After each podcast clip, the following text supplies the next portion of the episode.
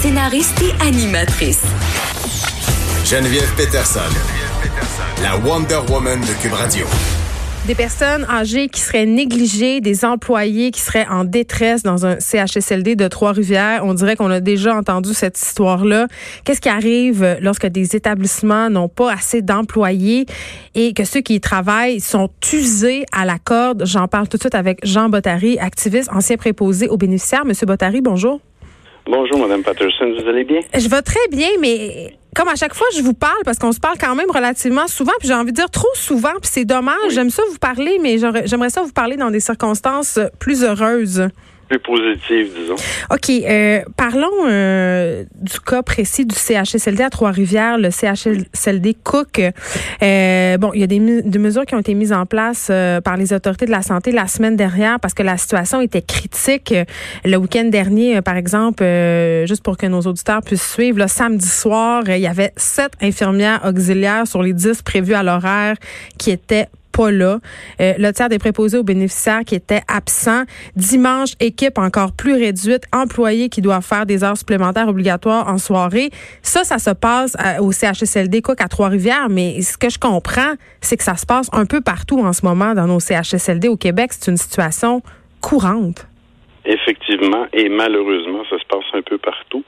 Euh, la pénurie de préposés et mm. de personnel en général fait en sorte que exemple, s'il manque de préposés à un endroit, bien, évidemment, les autres types d'emplois devront pallier pour eux, incluant les infirmières auxiliaires. Donc, celles-ci sont, sont à bout de souffle, euh, inévitablement.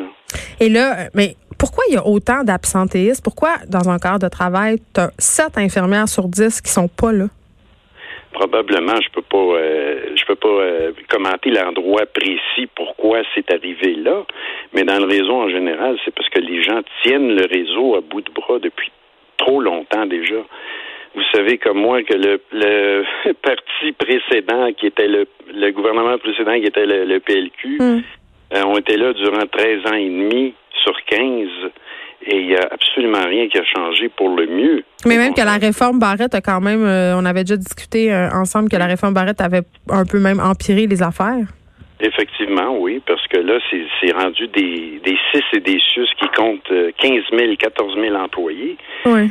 Et c'est pas évident de gérer tout ça, là. C'est incroyable. Ben, puis c'est ça, parce que là, euh, on parle de, de, gens qui sont au bout du rouleau, carrément fatigués. Là. Il y a un nombre absolument effarant de personnels qui s'en vont en congé maladie. Euh, puis malgré tout ça, ceux qui restent en ce moment, qui sont déjà épuisés, on leur demande de faire des heures supplémentaires. Et ce que je comprends, puis j'ai envie qu'on se parle là-dessus, c'est ces gens-là, est-ce qu'ils peuvent refuser? Comment ça marche?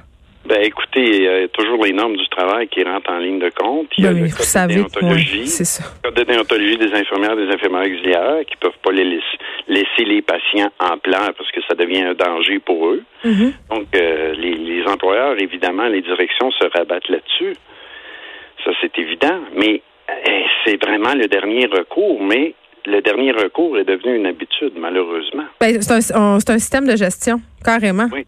Voilà, voilà, c'est ça. Et là, euh, quand on a affaire comme ça à des employés qui sont hyper fatigués, quand on a affaire à un manque d'effectifs parce qu'il y a pénurie de main-d'œuvre, parce qu'il y a des gens euh, qui sont pas là, moi, je veux savoir concrètement dans la vie des patients qui sont en CHSLD, c'est quoi les répercussions que ça a sur leur qualité de vie puis les soins qu'ils reçoivent? Les soins comme tels, je vous parle de médication, tout ça, ça, ça va être respecté. Là. Ça, ils n'ont pas le choix de respecter ça. Mais les familles sont inquiètes quand même là, que ça soit pas respecté, qu'on en échappe, qu'on se trompe de dose, quand on est fatigué. Ben, ça peut arriver effectivement quand une personne est épuisée, qu'elle fait ça fait trois quarts de travail dans la semaine qu'elle fait en surtemps en temps supplémentaire, mais c'est évident qu'il peut y avoir des erreurs. L'erreur est humaine, comme on dit. Mais ces erreurs-là arrivent beaucoup moins fréquemment si tu as un quart de travail de 7 heures, point 25, comme c'est prévu à la convention collective, que tu n'es pas obligé de faire du temps supplémentaire. T'en fais si tu veux. Ça, ce serait un monde idéal, mais on n'est pas là encore, malheureusement. Et puis ces gens-là aussi, euh, ils ont des familles, ils ont des vies. À un moment donné, il faut qu'ils rentrent chez eux, là. Voilà, c'est ça. Et... On disait que c'était une vocation, oui, mais Mon t'as dit, c'est plus le cas aujourd'hui. On peut-tu arrêter de se cacher derrière la vocation entre vous et moi, M. Bottary, pour que pour enjoindre les gens qui travaillent dans les CHSLD à exercer leurs fonctions dans des conditions plus que précaires? On peut-tu arrêter de se cacher derrière vocation? Je suis un peu tannée, moi, d'entendre ça. Moi, je n'aime pas ce mot-là. J'ai toujours haï ça. On me disait, ben oui, t'as la vocation. Non, non, regarde. C'est une job. Je suis un humain qui aime les êtres humains. That's. La vocation, on oublie ça, c'était pour les religieuses. Vous, vous avez travaillé combien de temps comme préposé aux bénéficiaires déjà? Un petit 31 ans. Un léger. Puis, eh ben c'est ça parce que j'avais envie de vous demander, euh, bon, dans le cas euh, du CHSLD à Trois-Rivières, il y a des proches, des familles qui ont témoigné. Ils ont carrément dit qu'ils étaient inquiets puis qu'ils venaient prêter main forte aux employés. Il y a des membres des familles qui rentrent au CHSLD, qui viennent torcher des planchers, qui viennent servir des repas pour essayer de venir en aide au personnel débordé. Est-ce que vous voyez ça, vous autres, dans votre temps ou pas du tout? Dans mon temps, c'était plutôt rare. Et, et, étant donné aussi que je travaillais en réadaptation physique et non pas en CHSLD, ce n'est pas le même contexte. Ouais. Mais on, on me disait, oui, effectivement, que les familles étaient très, très présentes en CHSLD, même il y a cinq ou dix ans. Parce que ils se rend, les, les familles se rendent compte que c'est pas la faute des employés. Les employés font plus que leur possible. Mais oui. Comme je vous disais tantôt, ils tiennent le réseau à bout de bras depuis quoi, 20 ans, peut-être plus même. Les, les familles le, se rendent compte de tout ça. Ils disent, ben, les, les employés sont à bout de souffle. faut les aider.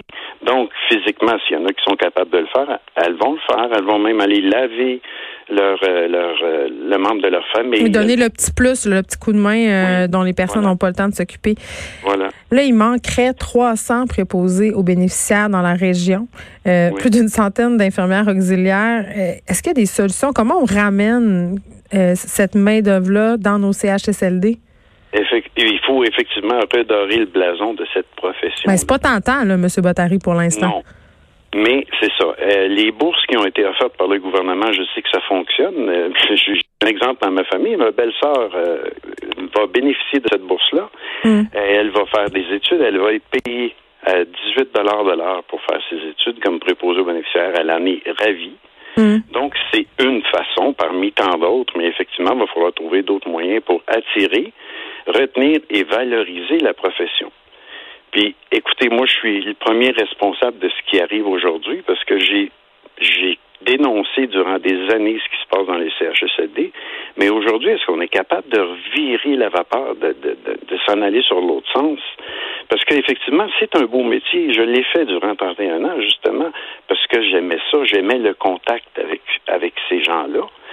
Et puis, je pense que c'est un des plus beaux métiers du monde, mais quand on a les conditions adéquates, évidemment. Ben oui, puis on peut pas demander à des gens de travailler 18 heures par jour, gagner 14 pièces de l'heure, se retourner chez eux bien contents. Là, ça, ça existe juste Non. pas. Jean Bottary, merci, activiste, ancien préposé aux bénéficiaires. On se parlait évidemment de cette histoire dans un CHSLD de Trois-Rivières où le manque d'effectifs a des répercussions sur euh, les pensionnaires. Et avant qu'on s'en aille à la pause, euh, j'ai envie de vous parler euh, de cette histoire d'éviction à Sainte-Calix. à Saint-Calix, la maison totalement saccagée. Je sais pas si vous avez vu passer ça dans les médias, sur les ondes des scènes. Il y a eu plusieurs images qui ont circulé. Une maison qui a été complètement ravagée par les locataires. Euh, tu sais, là, des planchers arrachés, la toiture endommagée. Il y a même un mur porteur qui a été enlevé parce que les locataires euh, prétendaient qu'il y avait des infiltrations d'eau dans la maison. Euh, ces locataires-là, Geneviève Thibault-Lantier et Bruno Leclerc, ont été, euh, ont fini par être évincés. Il a fallu que la propriétaire de la maison, Nathalie Duchesne, appelle un huissier qui les ait escortés dehors avec euh, deux agents de la Sûreté du Québec. Donc vraiment une histoire d'horreur. Pour vrai, tu vois ces images-là, tu fais, mon Dieu, comment des personnes peuvent saccager une maison à ce point-là. Eh bien, Nathalie Duchesne, la propriétaire de la maison, elle n'est pas au bout de ses peines. Si elle pensait avoir réussi à expulser les deux locataires euh, complètement starbé du bocal, pardonnez-moi l'expression de cette maison-là, eh bien, il y a eu un rebondissement dans le dossier. Euh, les locataires ont réclamé la tenue d'une audience devant la régie du logement parce qu'ils essaient de faire valoir que le premier jugement euh, les expulsant est invalide. Donc, ce qu'ils prétextent, en fait, Madame Lanté, ce qu'elle prétexte, c'est qu'elle n'a pas eu l'occasion de se défendre lors de l'audience portant sur son éviction euh, sur la maison qu'elle louait à Saint-Alix euh, parce qu'ils n'y ont pas Et ce qu'ils disent, les locataires, c'est qu'ils n'ont jamais eu d'informations au sujet de l'audience et qu'ils sont lésés dans leurs droits. Et donc, en ce sens-là, ils demandent une reprise de la procédure, ce qui annulerait leur éviction et ce qui leur permettrait de retourner euh, dans leur maison. Quand même, c'est très, très aberrant et Madame Duchesne est en colère, la propriétaire de la maison. C'est un vrai cirque et bien sûr, elle prétend que les locataires membres, mentent, pardon.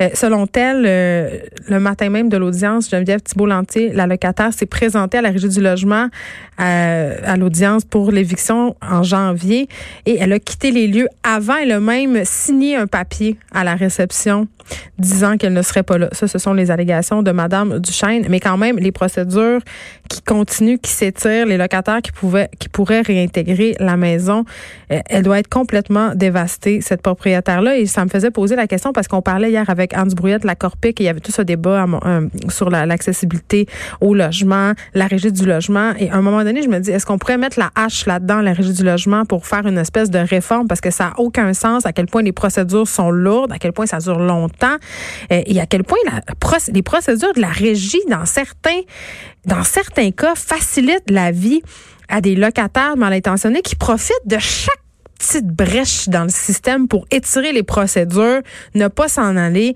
revenir. Et dans ce dossier-là, il y a toute la question de la santé mentale. Je sais pas, euh, à la régie du logement, ils n'ont aucune pogne à ce sujet-là, mais juste à voir les photos de la maison, on voit bien que les gens qui habitent là, ça va pas du tout. Là, je sais pas c'est quoi leur affaire, mais ce couple-là qui qui disait carrément qu'ils entendaient des voix dans la toiture et c'est pour cette raison qu'il aurait arraché euh, des morceaux de bardeau d'asphalte. Je veux dire, à un moment donné, ça va pas. Et ce que je trouve vraiment dommage, c'est que cette propriétaire-là, en ce moment, vit un stress innommable. Nathalie Duchesne qui a vu vraiment littéralement les économies d'une vie être arrachées à coups de marteau, à coups de drill. Ça va coûter des centaines de milliers de dollars réparer cette maison-là. C'est même pas encore ça va être capable d'en venir à bout. Et là, elle doit se battre en plus avec ces locataires-là qui veulent revenir et des délais absolument débile à la régie du logement. Vraiment, là, je sais pas si vous avez déjà eu affaire à la régie du logement dans le cadre de procédures, mais c'est long.